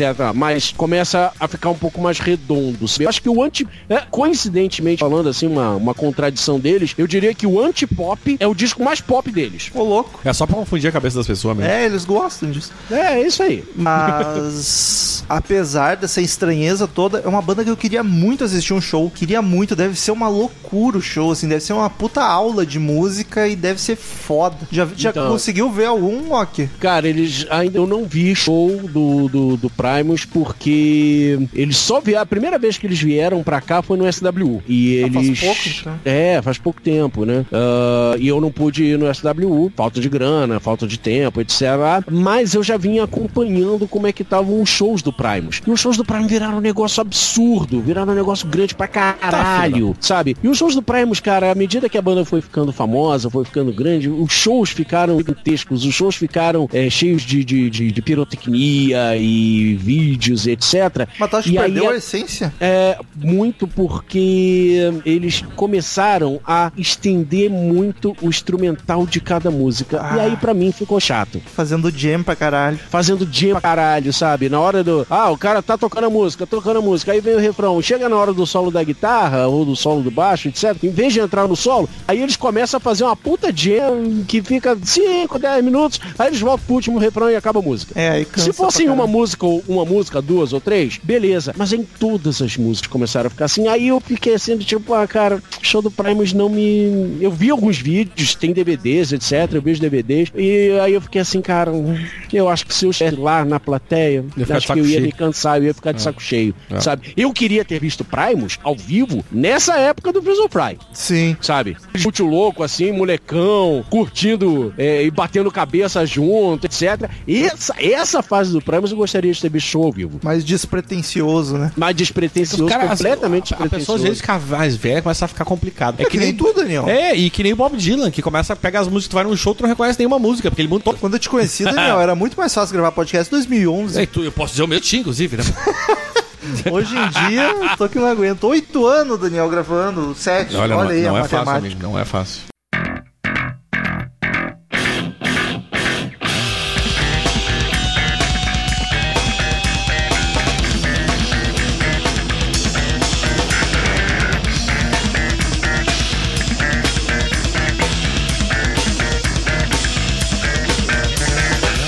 Nona canção, Buddy. É a hora do pudim. Essa aqui, pra mim, deu aquela desandada, porque a- aqui eu tô na minha mente de vocalista. Eu cheguei à conclusão aqui que o cara, se o cara for com mente de vocalista pra ouvir essa banda, vai desistir, tá? Não pode, não pode ir por aí. Então, porque ela, ela é, tipo, muito no, no clima das outras, mas aqui já dá, começa a dar aquela cansada no tipo, bah, esse vocal aqui não tá legal, não. Essa cara." eu, eu achei frenética demais pra minha cabeça. Ela é, ela é. Talvez por isso que eu falei que me cansou um pouco, eh, como a- a- analisando do, do ponto de vista de vocalista. Quem é baixista, por exemplo, vocês dois, vocês já têm uma outra visão da- dessa música. Foi justamente nessa aqui que eu anotei. Eu queria ver como que termina os dedos desse cara no final do show. Que puta que pariu, deve ter um calo que ele já nem sente mais, porque é muito frenético, é muito louco. As linhas de baixo é caralho, é uma loucura. Esse cara é muito monstro. É um absurdo, cara. E eu gosto da- da- da- do vocal do Pudding Time. Porque ele- aí, aí ele fala, cara, foda-se, eu tô de, eu tô de zoeira, eu tô brincando.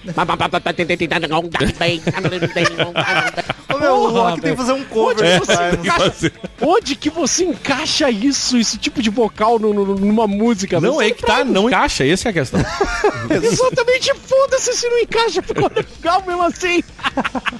Aí, aí a gente volta àquela questão que a gente tava pensando antes, né, velho? Chega um vocalista lá com pastinha de letra. Não, é. vai Vou embora. botar fazer letra em cima dessa porra. Eu vou cantar aí. Não, não, não consigo. Não tem, não tem nem onde entrar. Ele vai ficar esperando ali eternamente tempo de entrar, acabou a música. Acabou a música e ele lá aqui. É, velho. Ele falou. "Ah, ah, Não, não, Tá, não vai, não- vai. não deu. vai. Tem que ser o Claypool. Exato, é, essa, é, a verdade é essa, tem que ser ele. Não tem outra, ninguém mais vai conseguir fazer.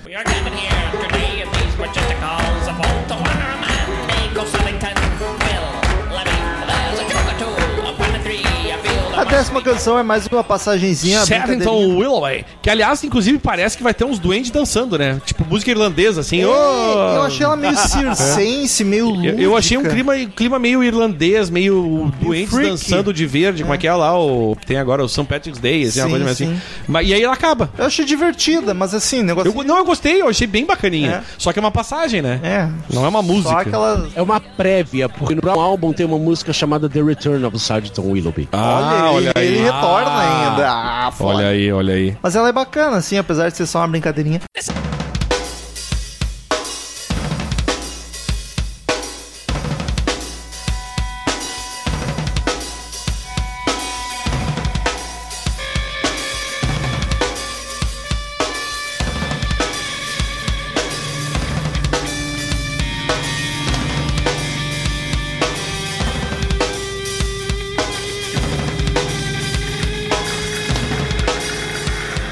E a décima primeira, Spaghetti Western, que seria o, E aí aqui volta pra maluquice normal deles, o né, velho cara? oeste italiano, né? E a Spaghetti. bateria tem uma, Pornos! uma coisa que incomodou pela primeira vez na bateria aqui é que ela fica repetindo a mesma coisa durante horas. Ele fica fazendo a mesma coisa. Prá, prá, prá. É porque é um discurso, né, que ele tá fazendo ali, é o- só o, o fundo musical do discurso. E é bem isso, e a guitarra também fica fazendo ruído sem sentido. É bem isso aí mesmo, tipo. A minha- Pega Esse o é o tipo Fidel e põe- que eles fizeram na hora no estúdio. Eu acho que sim, né? Tipo É. uma jam zona, assim, ah, fica pra, pra, pra, o cara começa o discurso aí, a Exatamente. fazendo- Ele começou a inventar uma letra na hora, é, é, isso aí, faz um discurso. A guitarra, o que que eu vou aí fazer? Até fala no final do discurso, ah, ainda tô escrevendo isso. e aí começa. Pior é que essa, é, é, tipo, no final fica muito mais difícil de ouvir o disco. Eu, eu vou te dizer que até ali, ó, a, a metade do disco, tu tá, tu tá ali curtindo. No final ele começa, eles começam a viajar, parece que mais do que nas outras músicas, né? Sim, totalmente. Eles já estão meio que foda-se, vamos, vamos fazer aí desse jeito. Sobrou um E- tempo no, sobrou um tempo aqui, uma hora de estúdio aqui. Ah, então vambora. É, vamos viajar, Porra. vamos viajar. Isso aí. Aperta o rec aí, o que sair, saiu. A minha anotação foi mais uma que eu não soube interpretar. O baixo tá massa como sempre, uma música é pouco palpável. É? Fiquei perdido. Porque essa música parece que é só o baixo mesmo, que as, o- os outros tão, parece que estão ali sem saber o que fazer o direito. baixo tá massa, mas o resto, tipo, ah, no- onde que eu me agarro É. aqui? Não, A impressão nessa é que os outros também não sabiam o que fazer. Dessa vez, nem o batera e o guitarra sabiam o que fazer direito. It was a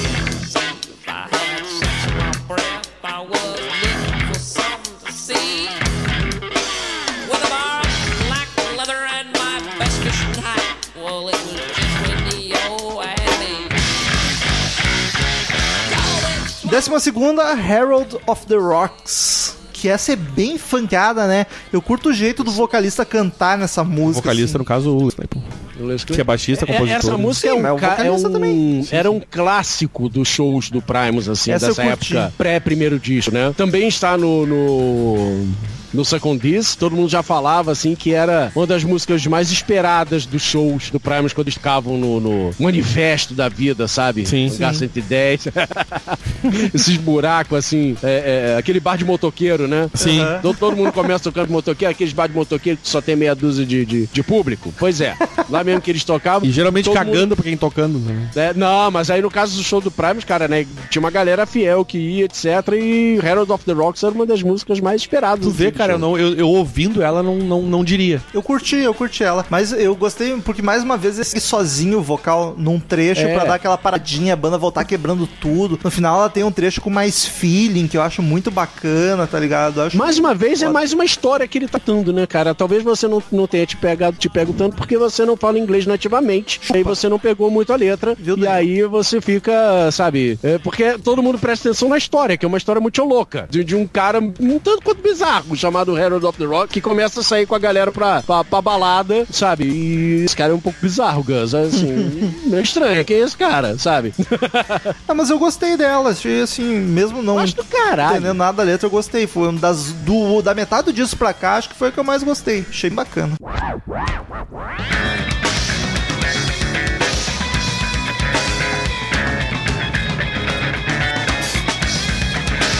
Décima terceira e última canção. Também não é uma música, né? É um. To the Fire, que é mais uma passagem musical. É, é tipo aquela um pouco que o To- o Ok falou, já tinha uma hora, agora só aparece, a gente só tem mais cinco minutos de estúdio, vamos aproveitar pra...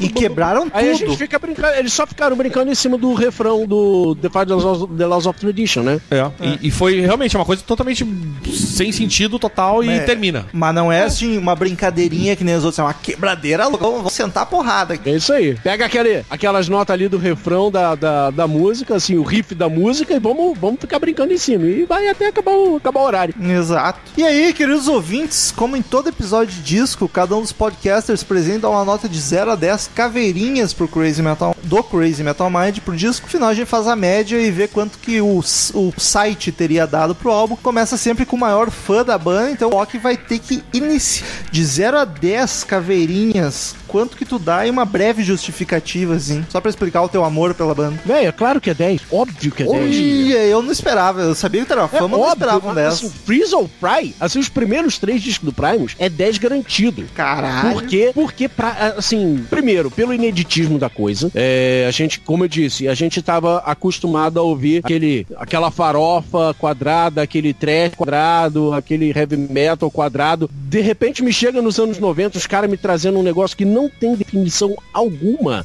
Sabe? Você não sabe se você pode, se você deve gostar disso. Se pega bem gostar de um negócio desse. Eu posso gostar, né? Eu posso gostar disso, sabe? Bem, se, se eu falar na rua que eu gosto de Prime, será que ele vai parar? Ah, muito boa. Ei, cara! Cara, eu vou te dizer que eu nunca, na minha vida, achei que eu fosse achar um suspeito de Primus. Nós temos aqui. Olha aí. Né? Entendeu? É, é- é muito estranho você dizer assim, cara, isso não encaixa em, em nenhuma definição, nenhuma subvertente do rock que eu conheço até agora, sabe? Isso não é progressivo, isso não é metal, isso não é trash, isso não é alternativo. Isso, isso- que, que é isso, velho? Sabe? E só pelo ineditismo já vale, é, não apenas por isso. A, a- a técnica do- do- do- do- de cada um da banda, não só do Claypool, que é óbvia, mas de cada um da banda, os três são muito fodas, é, e eles e eles trouxeram uma originalidade que demorou pra nego imitar, sabe? Sim. Normalmente quando alguém traz alguma coisa nova, alguma coisa inovadora, é, logo chegam umas três, quatro, cinco bandas imitando. Pô, os caras não Ah, conseguiam?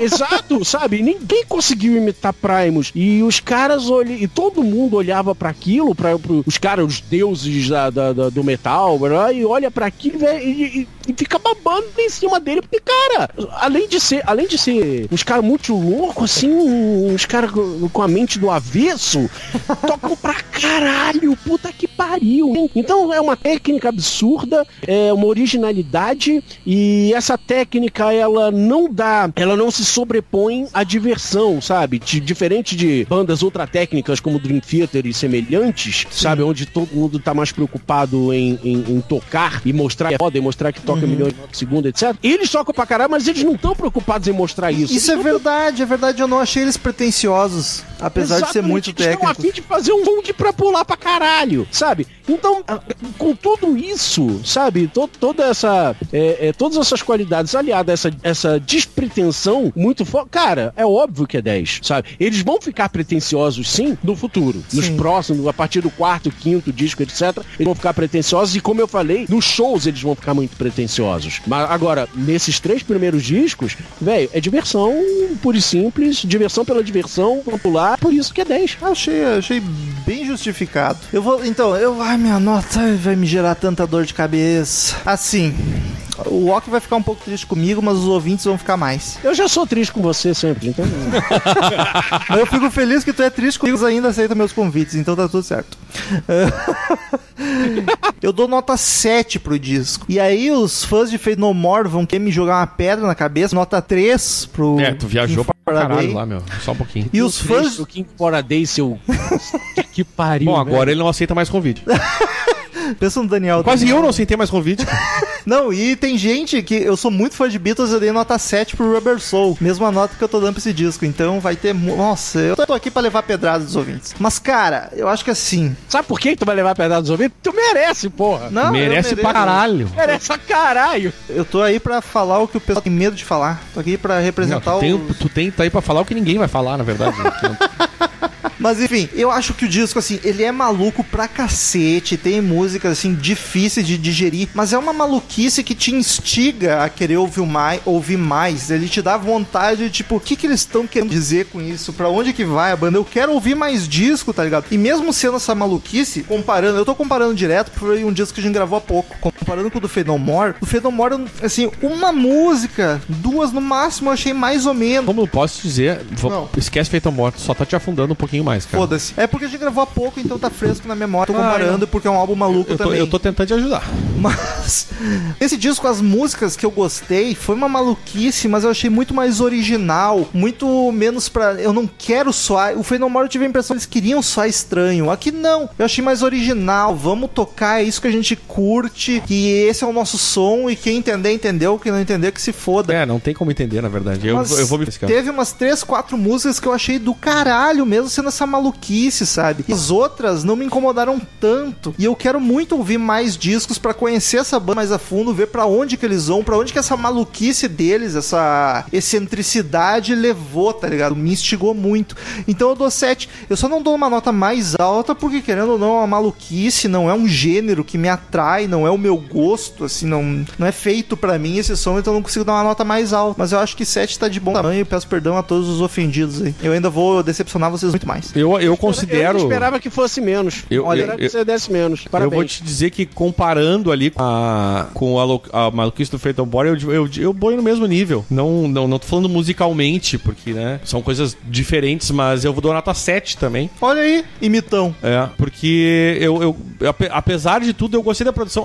Eu fiquei muito impressionado com a bateria e com baixo, e realmente todo mundo fica. E eu sempre digo, né, minha visão de vocal aqui, ah, não, não recomendo irem com essa visão pra ouvir o Primus. Fui vocalista. Mas é, é. Eu acho que é uma nota justa, cara. Um álbum bom. São músicos excepcionais, sem dúvida nenhuma. Mas é, é um. É, é, é um. É uma, são músicas difíceis de, de, de, de entender. Eu diria que nem é pra ser entendida. Acho que a gente já falou isso algumas vezes aqui no podcast, né? Não, não, não, não, não tem que ter a pretensão de entender. Mas eu vou dar minha notinha 7 aí. Mas aí tu pensa, Dani, o disco termina com média 8. E Média nós, 8. Entre três aqui, temos um que é fãzão. É. Eu e tu não somos fãs e nem somos o público-alvo da banda. E mesmo assim ele terminou com uma média muito 8. Muito 8. Muito 8. Muito alta, que é 8, isso é um mérito foda pra caralho. Que mesmo sendo uma banda malucaça, assim, original pra cacete, mesmo assim ele curti- conseguiu cativar a gente o suficiente, tá ligado? Pra valorizar e entender o que eles quiseram fazer, pelo menos, sei lá, não sei o que eu tô falando. É. Mas foi bem, pô, nota 8 tá muito bom pra uma banda tão difícil como o Primus. É verdade. Tem banda muito mais fácil que teve nota pior, hein? É, é verdade. Mas então, queridos ouvintes, ficamos agora com as sábias palavras que nunca é do Cid Moreira, mas é ele que, Que nos lê. agracia. Isso, muito obrigado, Ok, que nos agracia. Por favor, Cid, vai que é tua.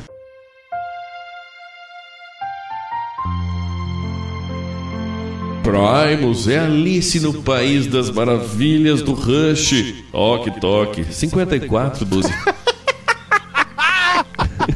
Nada mais justo, achei a melhor definição da banda possível. Essa foi a melhor definição, foi sensacional. Return to sender. Return to sender. I gave a letter to the postman. He put it in his sack.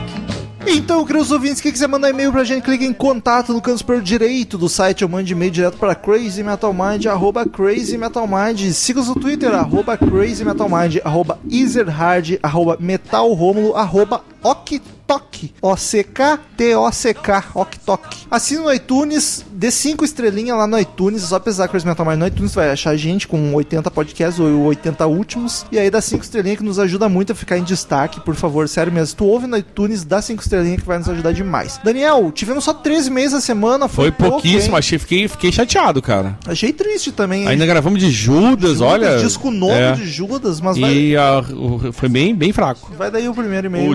Jittery mandou aqui, eh, ele sobre o podcast 346, Judas Priest Firepower. Ele que é de São Paulo. Ele botou aqui só, deve ser capital, imagino eu. Que meio louco, ele Jittery. Eu Ele põe- saber o nome desse. Opa, primeira vez. eh, Pois é. eu- Se nem se é homem ou é mulher? Opa, primeira vez que eu escrevo para de vocês é muito bom. Eu fico rachando o bico. Metal, na hora que você meteu o pau no Canadá, eu lembrei de uma banda doida que provavelmente você não conhece. Ele botou um link aqui pra uma banda. Monster Truck. Eu conheci de nome, eu tenho que parar pra ouvir. Eu também conheço só de novo essa Já banda. tem tempo que eu tenho que parar pra ouvir.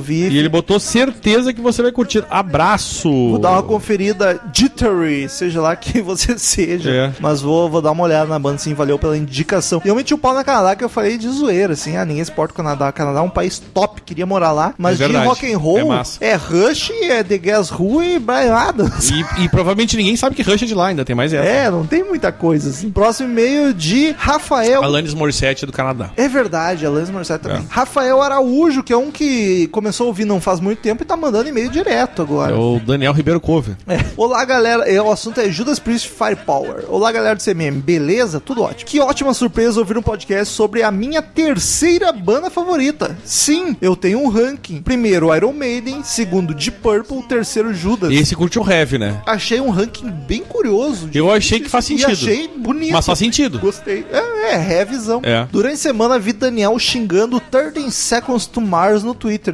Eu- Eu não vi isso, mas ele viu. É o disco novo, cara. E até achei que era spoiler do episódio da semana. Não foi, graças a Deus. Ô meu, o disco novo é muito ruim, velho. Tem disco bom deles? Cara, não sei, mas eu me dispor ouvir o novo. Só eu me- ouviu porque era Eu me lançamento. dispus a ouvir o novo e não, não rolou, velho. Puta, que troço bem chato. Firepower do Judas é um álbum espetacular. O melhor desde o Painkiller. Olha só. Cheguei a achar que a banda estava em decadência após os Redeemer of Souls. A Nath já não concorda, que ela gostou muito do Redeemer. Mas felizmente estava errado. Longa vida ao Judas Priest.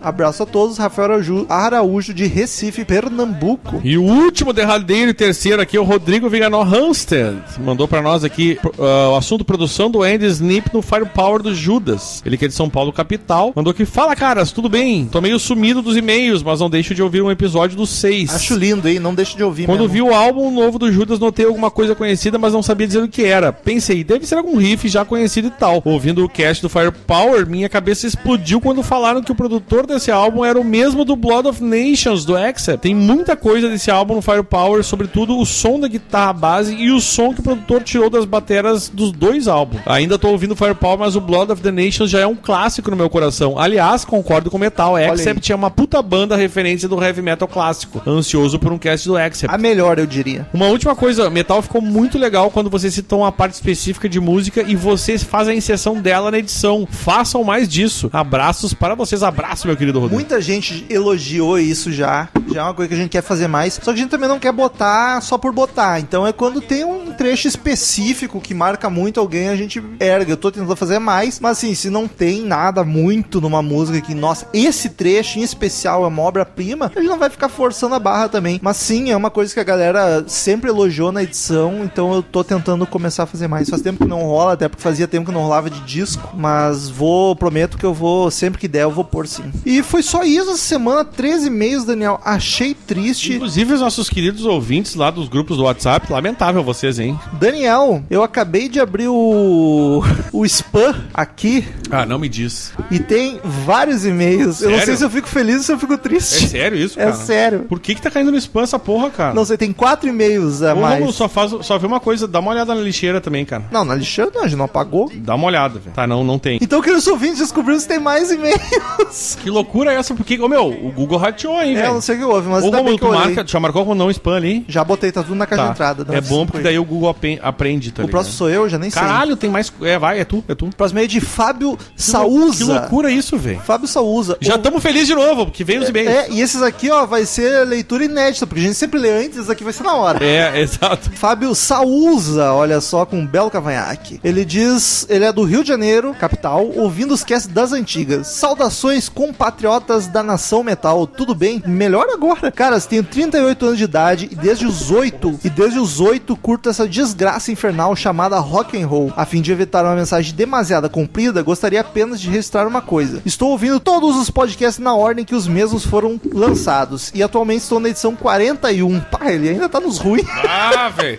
Vai sofrer pra caralho. que abordam assuntos assunto referente ao consumo de MP3. Tu lembra desse episódio, Daniel? Tu tava Claro bebaço. É um dos que Eu, tu tava eu tava. Bebaço, mas eu lembro e foi massa pra caralho, porque Foi bom, foi uma discussão eu, bacana. eu falei várias coisas que, que eu acho que talvez eu não falasse se eu tinha sóbrio, mas é, foi bacana. Aí ele continua. A moralidade envolvida no ato de efetuar o download, as diferenças entre gravações analógicas e digitais, enfim, uma baita discussão abordada nesse bendito cast. O meu, esse foi um dos Parabéns. poucos podcasts que eu gravei bêbado. Muito obrigado. E consegui. E ficou bom, né? e- não, e consegui falar o que eu queria. Sim. Tipo, não, não, não viajei, não fiquei falando merda. Cara, tá foi ligado? 41, não tinha ideia que era tão longe. Pelos meus cálculos, devo alcançar a cronologia tal dos seus podcasts no início de novembro desse ano. Uma vez que tenho escutado umas duas edições a cada novo dia. Sou meio que um paradoxo temporal. Acho bacana isso. Pode continuar mandando e-mail, no futuro tu vai ouvir. Vocês são foda, estou muito feliz por estar tendo essa oportunidade de acompanhá-los via, internet. Um forte abraço, vida foda ao rock and roll. E ele já mandou outro e-mail aqui. E ele mandou uma singela dúvida. Caro compatriota dessa maldita nação chamada rock and roll, Home Metal, com todo respeito, diz aí, você ainda pula feito uma mula? Pô, eu fui catar esse e-mail pra ler. Ai, não, isso aí foi uma coisa de infância. Não, não, não pulo mais como uma, uma mula. Nem sei como se faz isso, infelizmente. Sabe sim. Não sei não. Vai daí, Daniel, próximo. Próximo e-mail é do nosso querido Germano Los, que já mandou algumas vezes aqui e-mail pra nós, né? Ele que é do, de Petrópolis, do Rio de Janeiro. Olha os carioca. Ou Chuvópolis, como se chamam lá, né? E...